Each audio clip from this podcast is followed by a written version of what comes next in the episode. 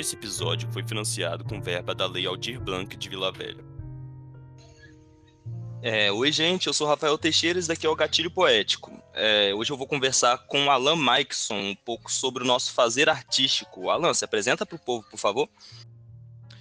E aí, Rafael, obrigado pelo convite. Primeiramente, é uma honra poder participar desse trabalho tão legal que a gente está conseguindo desenvolver aí com a Soca, com a Cia Poéticas.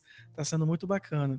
Bom, é, meu nome é Alan Maikson, né? Não gosto muito do Maikson, mas foi assim que eu fui batizado, então vamos lá.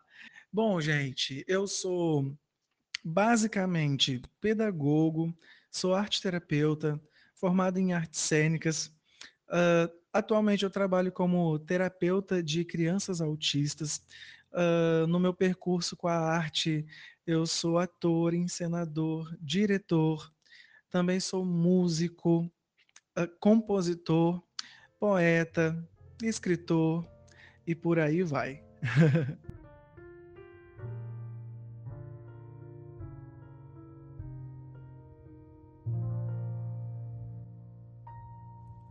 Se eu quiser falar com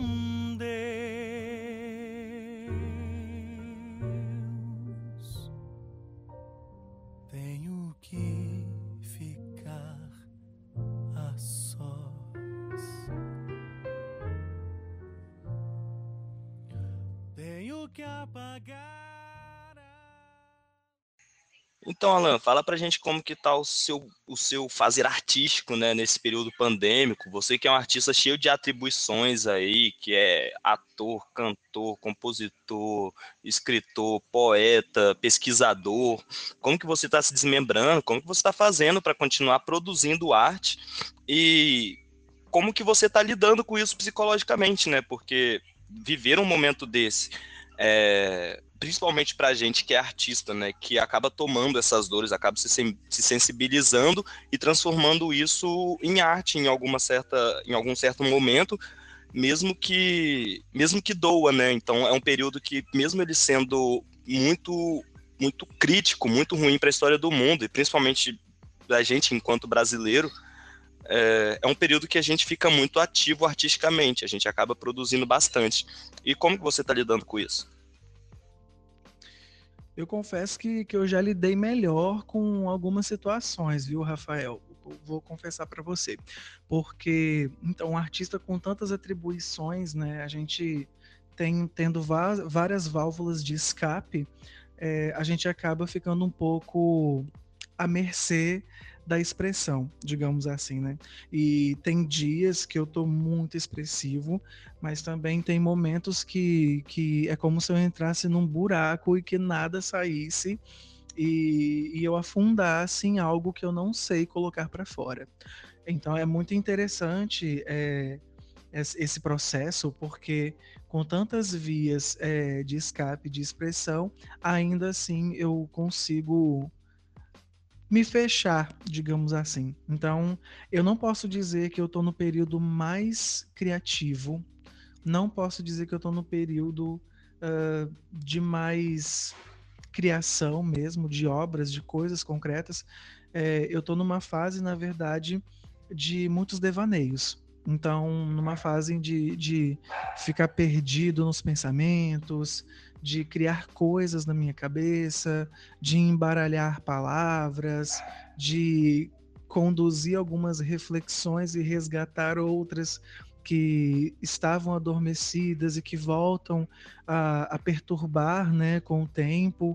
E eu acredito que é, toda essa confusão que está acontecendo na minha cabeça está muito ligada também à minha fase de vida atual, no, no sentido acadêmico mesmo. Né? Então, eu acabei de ser aprovado no, no mestrado do IFES e em contrapartida eu precisei pedir demissão do, do meu trabalho e em contrapartida nós estamos numa pandemia onde as coisas estão mais difíceis, né? Eu comecei a, a trabalhar com numa clínica atendendo a crianças autistas e eu faço um trabalho com música, né, com eles. Só que eu ainda tenho poucos poucos clientes justamente por conta de ser um novo começo e também por ser esse momento crítico, né? Que, que a gente está vivendo. Então, eu confesso que, como artista, é, o meu processo criativo ele está bastante limitado porque às vezes eu estaciono no, no, no, na reflexão, eu estaciono no devaneio, e aí a, a criação ela é um pouco barrada. E além do mais, eu também, o meu processo criativo, ele é, ele é muito, como que eu posso dizer, natural, digamos assim. Então, tem momentos que eu realmente paro e escrevo, né? Eu mais escrevo do que faço as outras coisas. E ali eu consigo é, me sentir criativo e ver que eu produzi algo, né? Mas é, algumas outras coisas elas vêm mesmo na sede do momento. Um exemplo disso é, é, uma música que eu compus no mês passado. Nós estávamos naquela tensão a respeito de Manaus, né? E eu estava com meu violão ali na cama e de repente eu criei uma melodia e depois eu, eu, quis jogar uma letra e só me vinha a questão de Manaus, o descaso de Manaus, uh, do governo, né, o, o, com o pessoal de Manaus, e aí surgiu uma música. Então surge uma coisa pronta já, é uma coisa incrível esse o processo criativo, né? É quase um vômito. Então, é, raramente, por exemplo, se eu vou agora parar para criar, não. É, um, é, é uma coisa que me chama. Então, é, vem algo e eu preciso dar vida a esse algo. E nesse momento, esse processo de transformar tudo isso é, em arte, eu realmente estou me deixando muito à vontade para que esse processo aconteça naturalmente. Né? Essa é, é uma questão. A outra questão é que eu às vezes eu me ocupo muito dos meus com os meus afazeres acadêmicos e que talvez o processo criativo ali ele fique é, se limite um pouco por conta disso, né? Essa questão de criar, entre criar e sobreviver, entre parar e produzir, né? É, a gente tem esse esse problema nosso, porque a gente quer criar, a gente quer trabalhar, a gente quer fazer, mas em contrapartida tem toda uma vida é, que está acontecendo em nosso entorno e, e que às vezes meio que breca o, o, processo criativo. E a gente fica brigando né, com a gente. eu gosto muito quando você fala sobre essa briga interna do ator e sobre esse processo ser natural, né? Acompanho bastante os trabalhos que você tem no Facebook, acompanho bastante tudo que você posta lá, os textos, e tem um senso de identificação que ele é muito forte. Ele já acontece antes, né, da pandemia, eu já te acompanhava, já acompanhava o seu trabalho, e eu tinha um senso de identificação ali que era muito forte, que me movia muito por dentro. E mesmo depois da pandemia, mesmo com essas suas problemáticas em relação à sua vida pessoal, em relação ao contexto geral né, da pandemia, o senso de identificação ele acaba se tornando cada vez mais forte, pelo menos para mim. Teve um texto que é, você fala sobre procrastinar. Ele diz o seguinte: preciso de horários, de rotina, de roteiros e direções, mesmo que eu não os vá cumprir. Ao menos quando eu fizer, terei ciência da regra que estou quebrando, da autossabotagem que estou, que estou forjando. Eu gosto de saber. Esse texto, ele vem com uma, uma, uma força, assim, principalmente para mim, eu tenho exatamente essa necessidade. E eu fico pensando a respeito da, da quantidade de pessoas que têm esse senso de, identi de identificação a respeito do procrastinar, principalmente no momento pandêmico, onde as pessoas estão em casa e o ambiente de trabalho delas acaba se tornando um ambiente de lazer, que é o ambiente de estudo também, e tudo está ali dentro daquele ambiente. Então, a tendência à procrastinação, a tendência ao essa autossabotagem, ela é muito forte. Cara, eu vou te contar, é, essa briga interna, é, com certeza ela está presente em todos os artistas.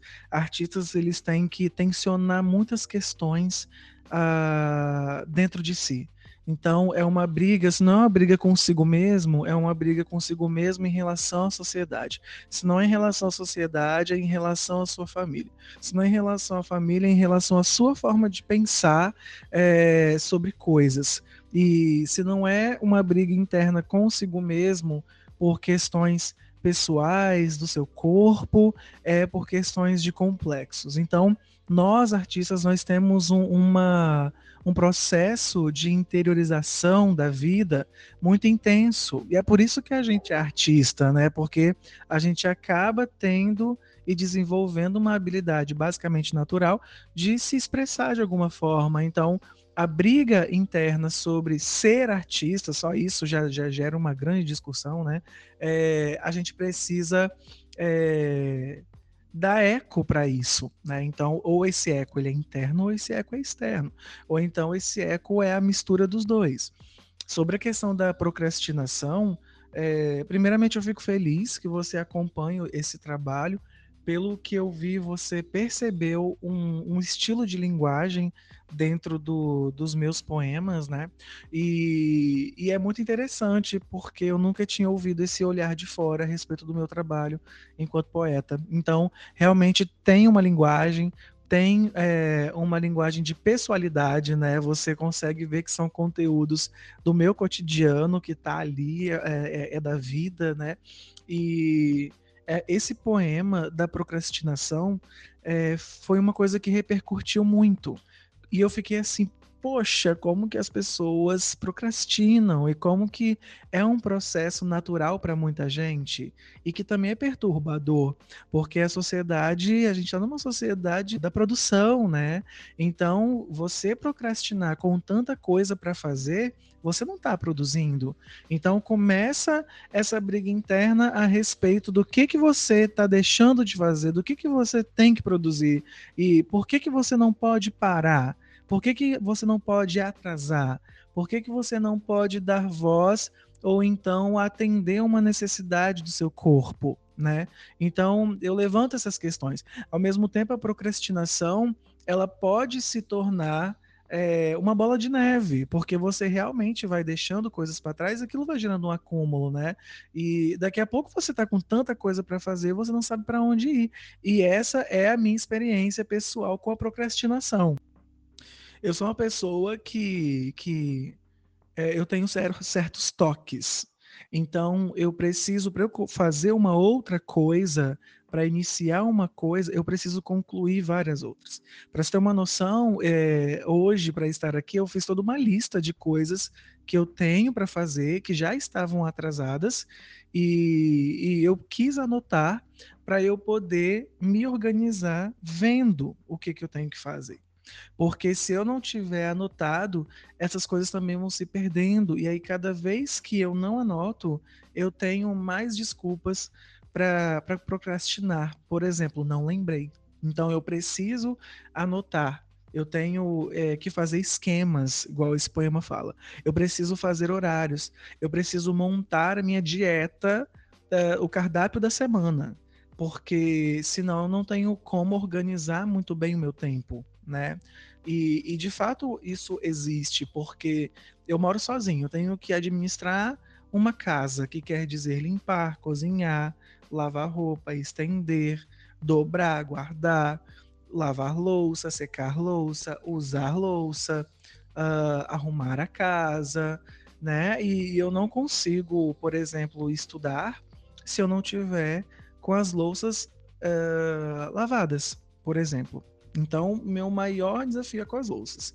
E aí eu vou criando essa estrutura é, de procrastinação. Ah, eu não vou estudar porque as louças estão sujas.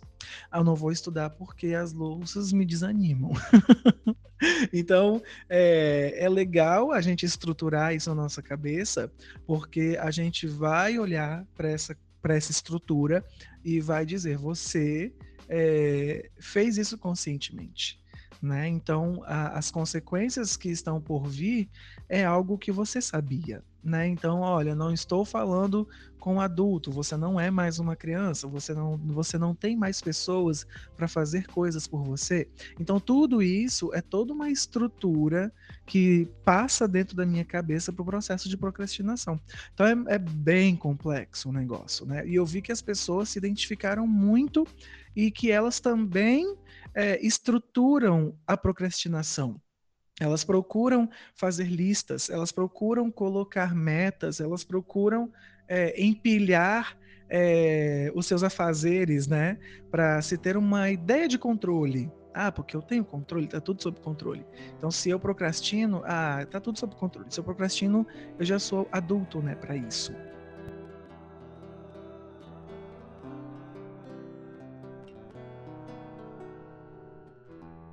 Olha, ela vem devagar, vem com jeitinho pra não assustar, vem de cantinho pra não se entregar, vem de mansinho pra poder passar. Olha, ela vem sem esperar, já vem tirando as coisas do lugar, bagunça cama pra poder deitar. E além disso tudo, né, de você estar fazendo esse monte de coisas, você também está executando projetos, né? É, e como que está sendo essa execução de projetos para você? Essa falta de rotina também acaba quebrando muito das nossas expectativas com relação ao projeto. Esse, esse nem sempre a gente está preparado psicologicamente para poder cumprir os prazos e as datas que o projeto delimitam. E como que você está lidando com isso? Como que está sendo para você um caminho bem pessoal mesmo, né, a respeito disso? Porque eu, por exemplo, eu odeio tudo que está acontecendo, odeio mesmo, mas enquanto companhia de teatro, eu nunca me senti tão fortalecido para estar trabalhando, para estar tá conseguindo cumprir os meus objetivos enquanto produtor cultural é, eu queria saber de você, como que você se sente, se essa força, né, se esse coletivo, ele te dá força também, óbvio que dá, mas em que instância é isso?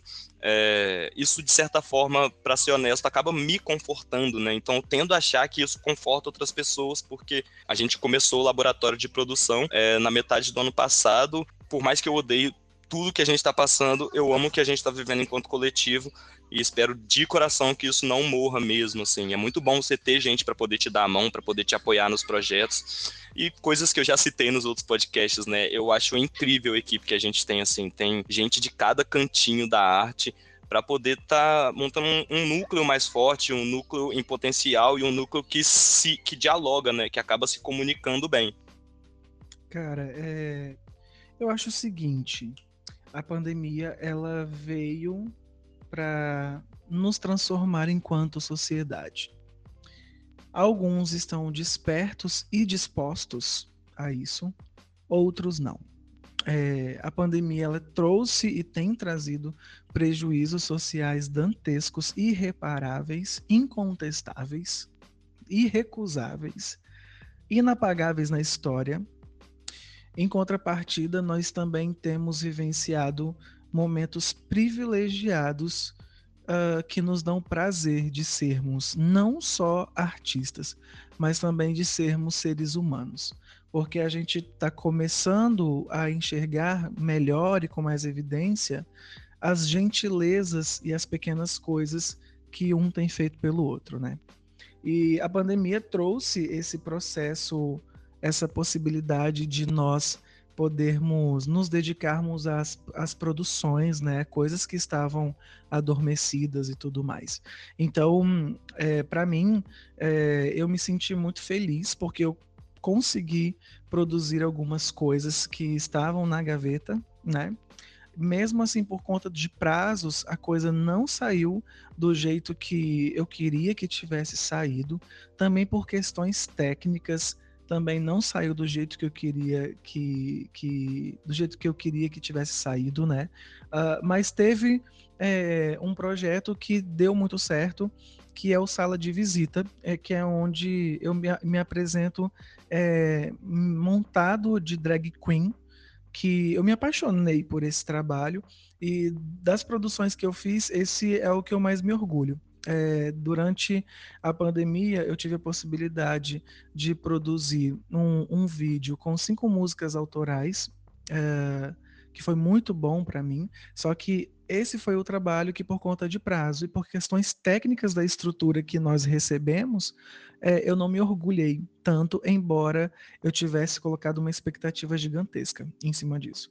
Agora, o trabalho de com drag queen como drag queen apresentando músicas populares brasileiras que foram eternizadas nas vozes de mulheres, eu me orgulho muito desse projeto. E isso só foi possível é, por conta do, da Lei Aldir Blanc, que veio como um, um emergencial para os artistas, né?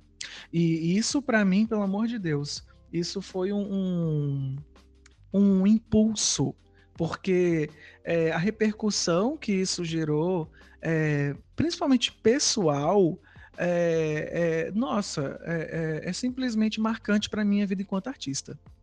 Né? Então, eu questionei o meu corpo, eu questionei as minhas formas de atuar na sociedade, eu enfrentei meu medo, porque uma vez os meus pais, meus pais me disseram: "Ah, você é gay, mas você pode tudo, mas não deixa de ser quem você é.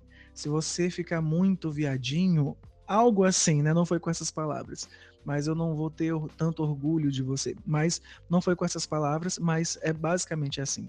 Então, aquilo ficava me martelando, mas o meu desejo é, de, de atuar enquanto drag era muito latente. E isso só foi possível por conta do, da Lei Aldir Blanc, que só foi implementada por conta uh, do cenário pandêmico que nós estamos vivendo. E o laboratório é, de produção, para mim, de fato, ele é um gatilho, né? O nome já diz gatilho.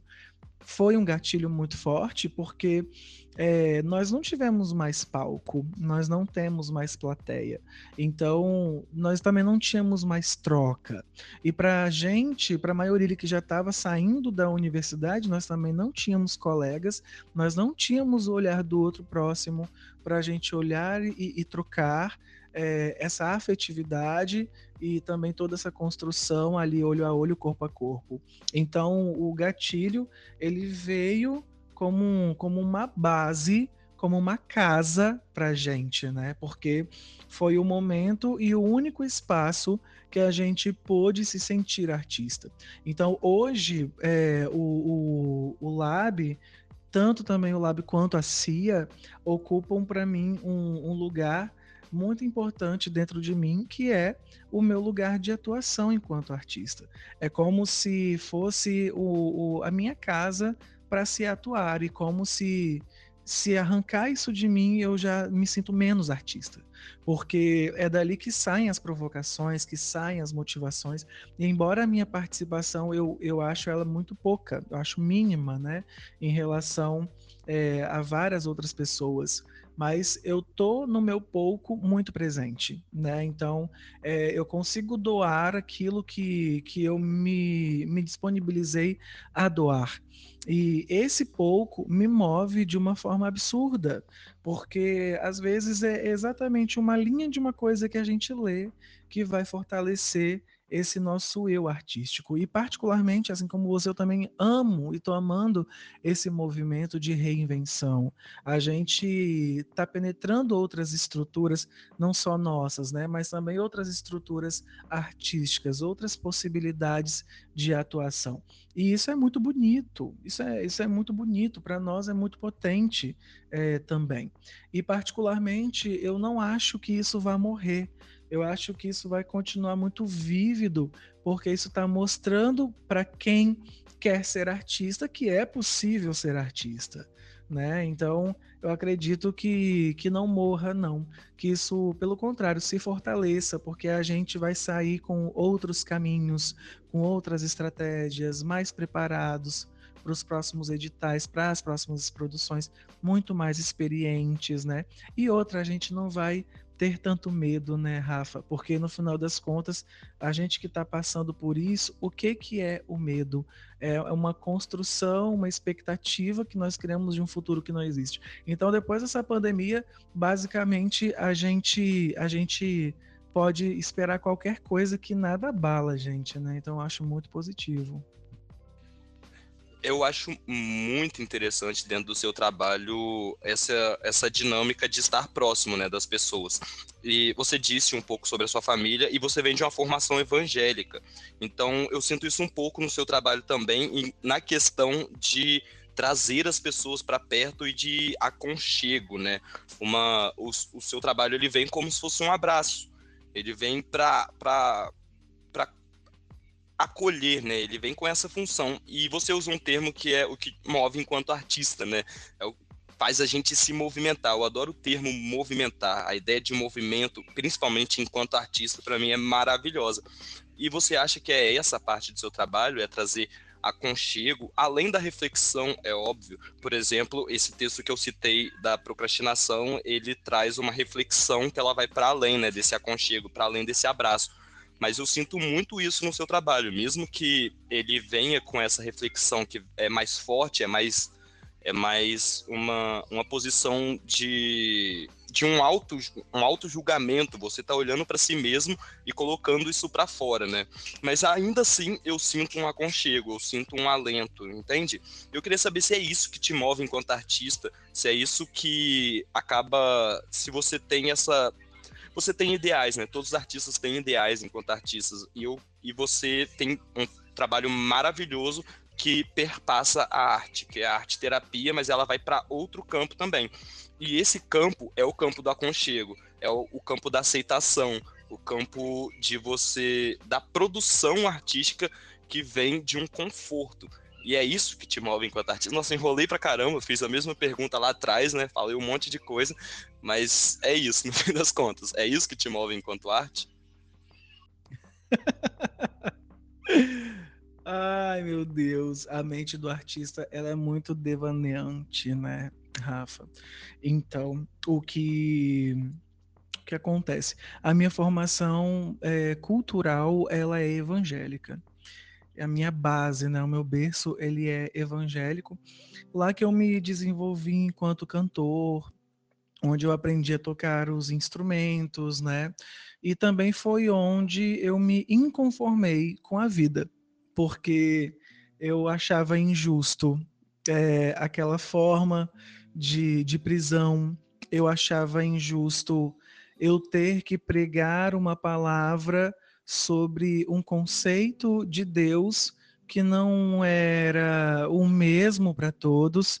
Então eu confesso que eu me envergonhava porque eu tinha que falar sobre um Deus que era aquele que eu estava dizendo mas eu pensava muito, mas será que o, o, Deus do outro também é assim? Será que ele vai olhar para mim quando eu estiver falando com, com esse olhar de que conhece mesmo esse Deus de que eu estou dizendo? E isso vai bater ou isso vai tensionar? Né? Então, essa questão, por exemplo, do outro, o lugar do outro, é uma coisa que sempre esteve comigo. E eu acredito que, justamente por conta do outro, que eu criei toda uma base de trabalho é, que eu chamei de intrateatro, né? Dentro do curso de artes cênicas.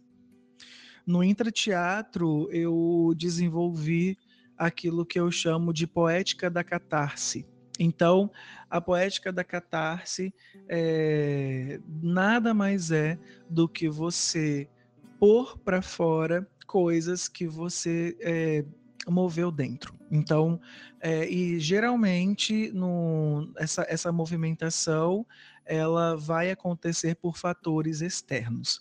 Então, é, na, no meu espetáculo, que foi o meu monólogo, inclusive de conclusão de curso, e que também é, inaugurou e estruturou a poética da catarse, que se chama inclusive Leonardo Sauvignon, é, você percebe que é um monólogo que precisa do outro. Né? Eu preciso da palavra do outro. Eu preciso que a, essa palavra do outro seja algo que ele esteja sentindo. Então eu inicio ali o espetáculo com uma taça de vinho e de um vinho que se chama Travessia e vou compartilhando os meus afetos relacionados a Leonardo, que é, foi um grande amor que de fato existiu e que de fato se chama Leonardo. E ali, nessa troca simbiótica, eu vou pedindo palavras para o público, ele vai anotando. Então, no final, eu vou compor é, improvisa, impro, embolei tudo. No final, eu vou improvisar uma música utilizando as palavras do público. E isso é afeto, né? É, a poética da catarse, ela se dá pelo afeto.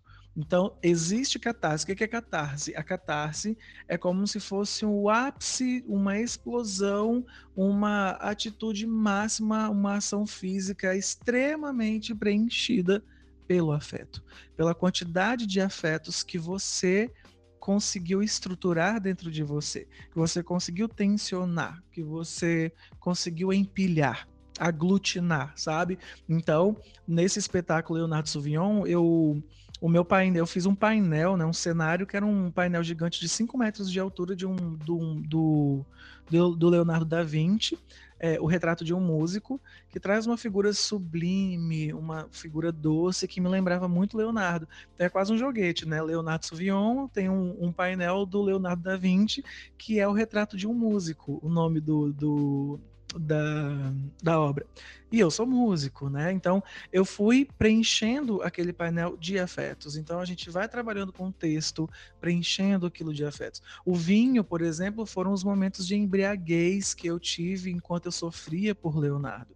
E a música foram os momentos em que eu fiz várias, várias e várias músicas é, para Leonardo. As palavras, porque foi a partir disso que eu consegui entender, traduzir e também superar a história com Leonardo, né? Então tudo isso são elementos afetivos que você, na execução do, do espetáculo e as pessoas participando e também sentindo, você acaba é, construindo um afeto externo que é do outro, mas que também te afeta e que ali gera a catarse. Né? Então, é, é, muito o que você falou. É um trabalho, um, uma percepção de arte que envolve outro, que envolve pessoas.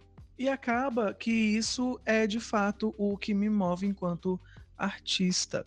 O meu primeiro trabalho dentro das artes cênicas, minha primeira pesquisa foi justamente dialogar a arte terapia com as artes cênicas é, com o objetivo de se construir um, um instrumento terapêutico utilizando essas duas linguagens.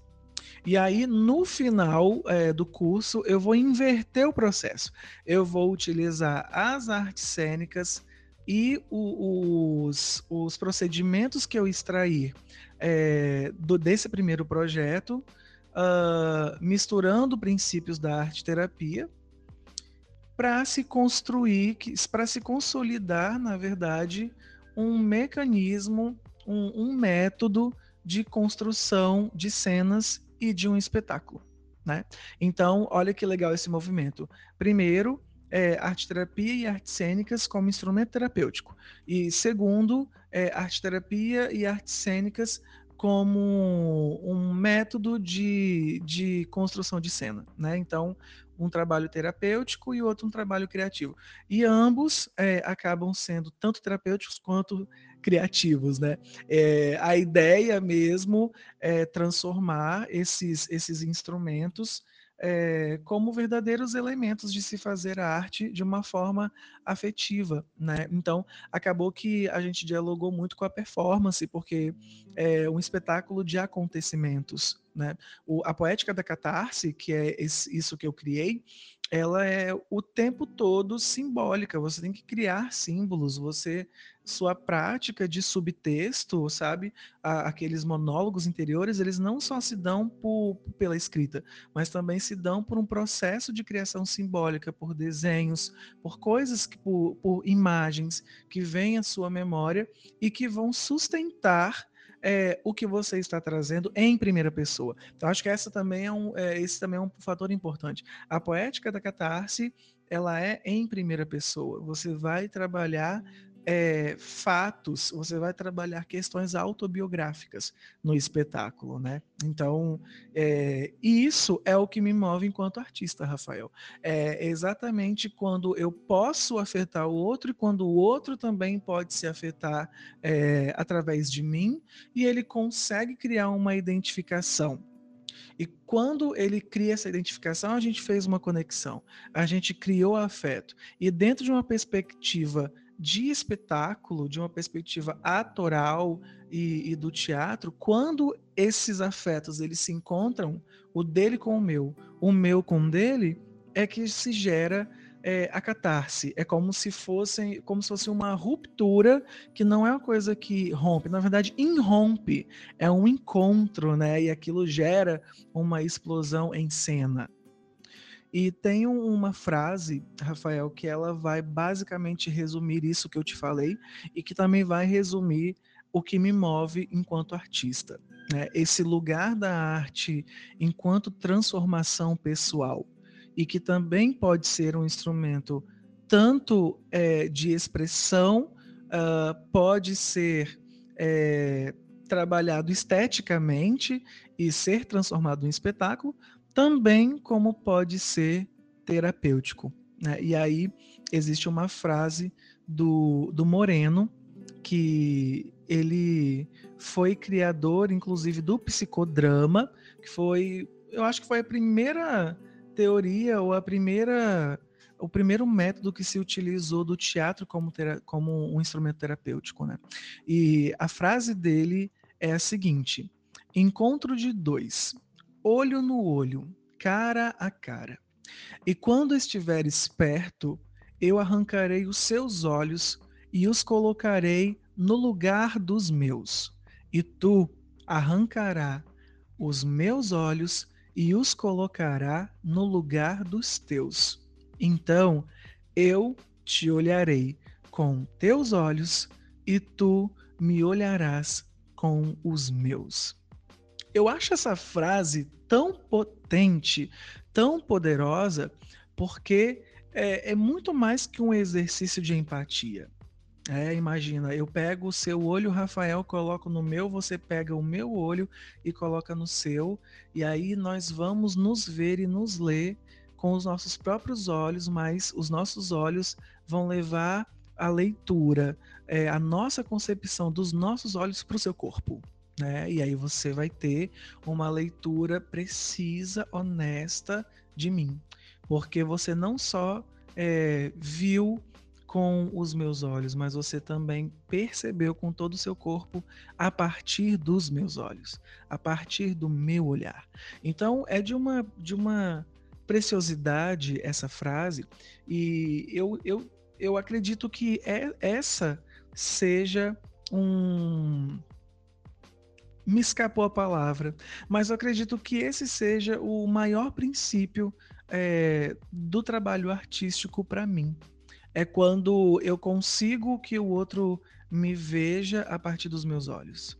É quando eu consigo ver os outros a partir dos olhos deles. Porque é muito fácil a gente dizer sou, sou uma pessoa empática, mas você enxergar o outro com a sua concepção, com a sua cultura, com o seu modo de ver a vida, né, é, é injusto, porque é preciso ter um olhar neutro, embora o olhar neutro também seja muito difícil, né?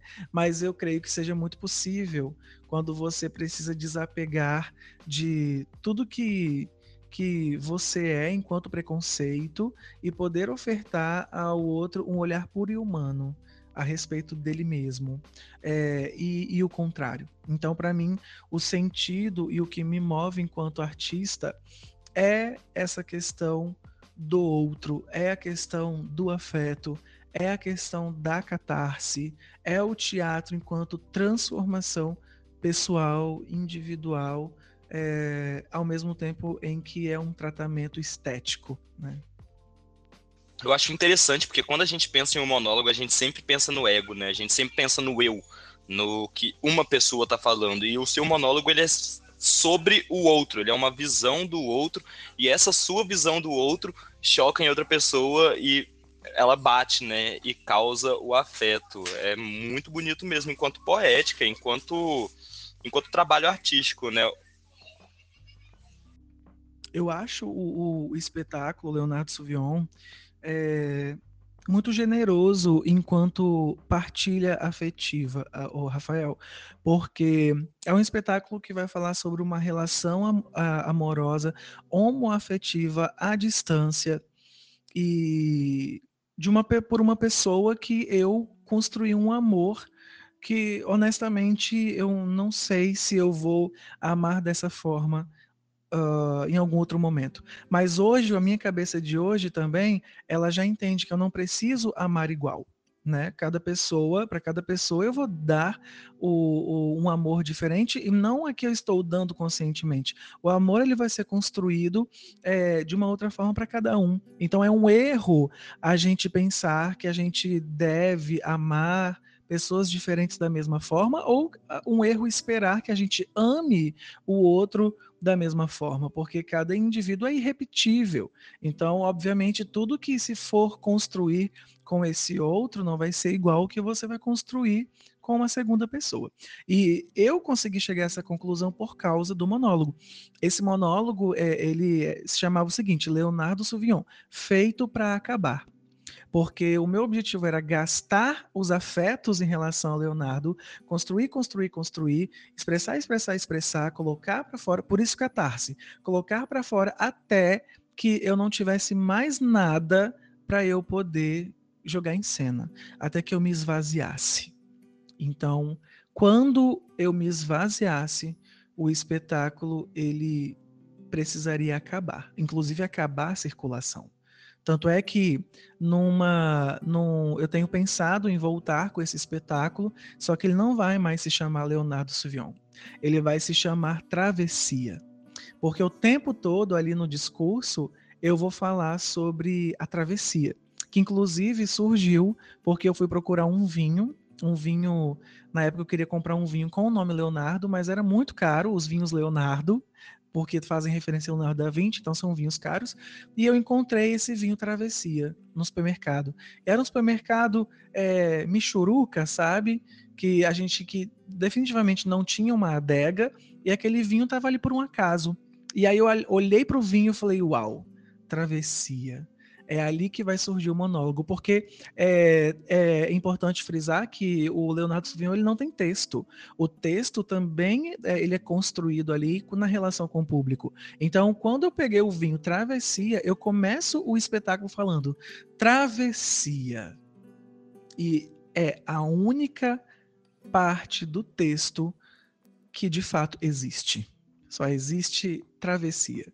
Se eu fosse escrever o meu monólogo, o texto dele seria travessia. O resto é construção com o público. E ainda continuando esse raciocínio, é, é um espetáculo extremamente afetivo, porque é, hoje em dia nós temos várias formas de, de relações, né? Nós temos várias formas de construção, várias formas de amar, várias configurações de, de relacionamentos. Então, é, já se torna afetivo por essa razão um amor à distância. Várias pessoas já tiveram um amor à distância. Também se torna afetivo, em primeiro lugar, inclusive, isso que eu vou dizer, que todo mundo já amou e já amou intensamente e também já se frustrou com esse amor e achou que aquele seria o amor da vida, mas de repente isso muda com a escolha do outro, porque o amor ele, embora ele seja construído em conjunto, numa via de mão dupla, para ele se manter, ele não depende dessa via de mão dupla. Ele depende de escolhas. Embora é, essas coisas vão se desgastando também duplamente, né?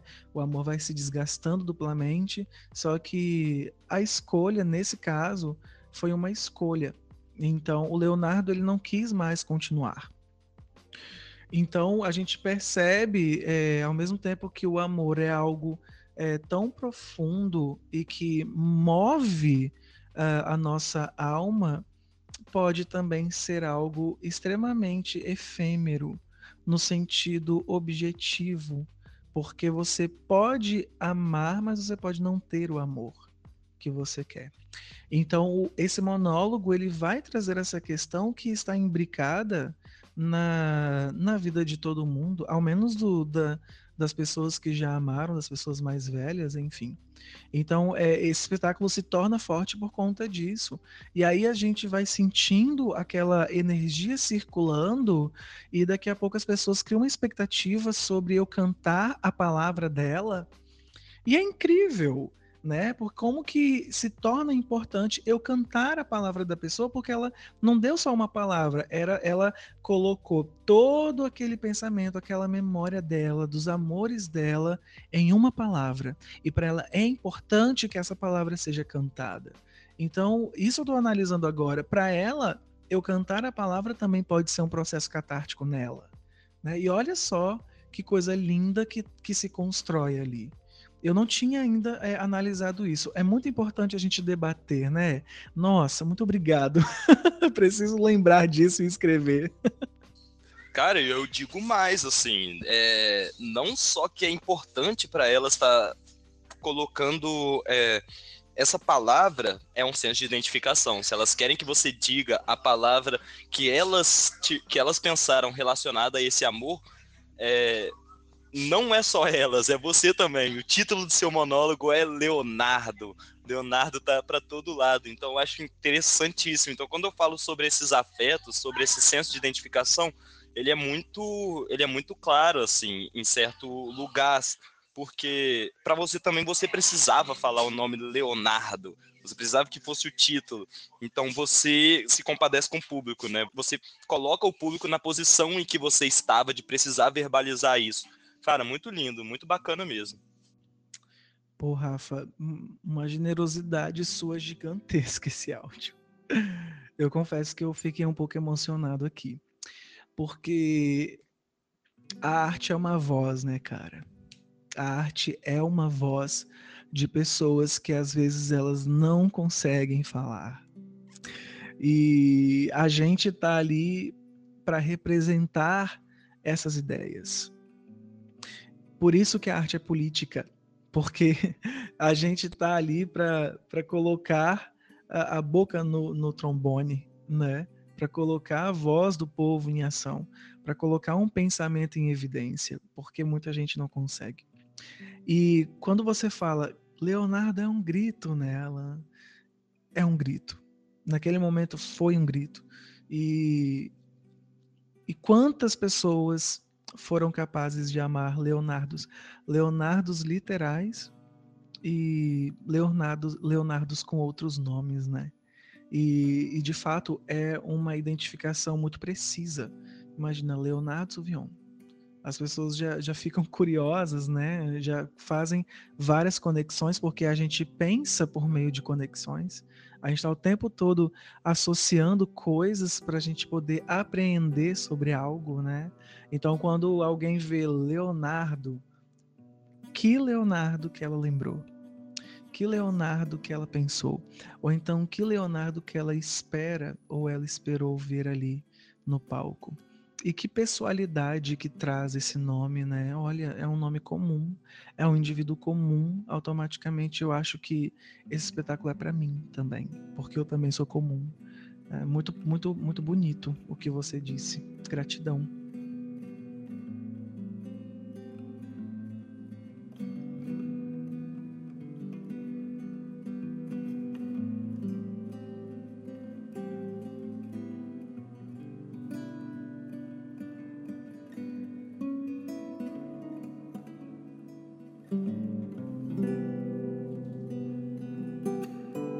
Gente, eu vou estar encerrando por aqui. Foi maravilhoso desse papo com a Alan, maravilhoso mesmo. Eu ficaria aqui por mais horas e horas. Os links das redes sociais do Alan vão estar aqui na descrição. Eu agradeço muito você, Alan, por ter vindo participar, por ter topado isso com a gente. E eu agradeço muito vocês, público, também, que ouviram até o final. Eu espero que a gente possa estar tá se encontrando aí em breve. E é isso, até uma ah, próxima. Ah, não acredito. Estamos chegando ao fim não, não, não. Nossa, eu tô recusando isso, Rafa. Mas eu super entendo. Eu quero agradecer. Para mim é um privilégio poder estar aqui passando um pouco da minha mínima, mínima, mínima experiência para as pessoas.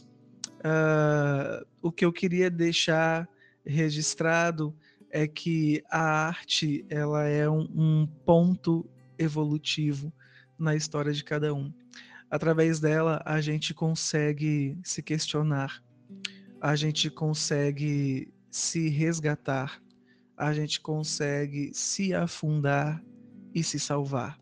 A arte ela é um, um oceano é, onde você não está seguro, mas você está imerso.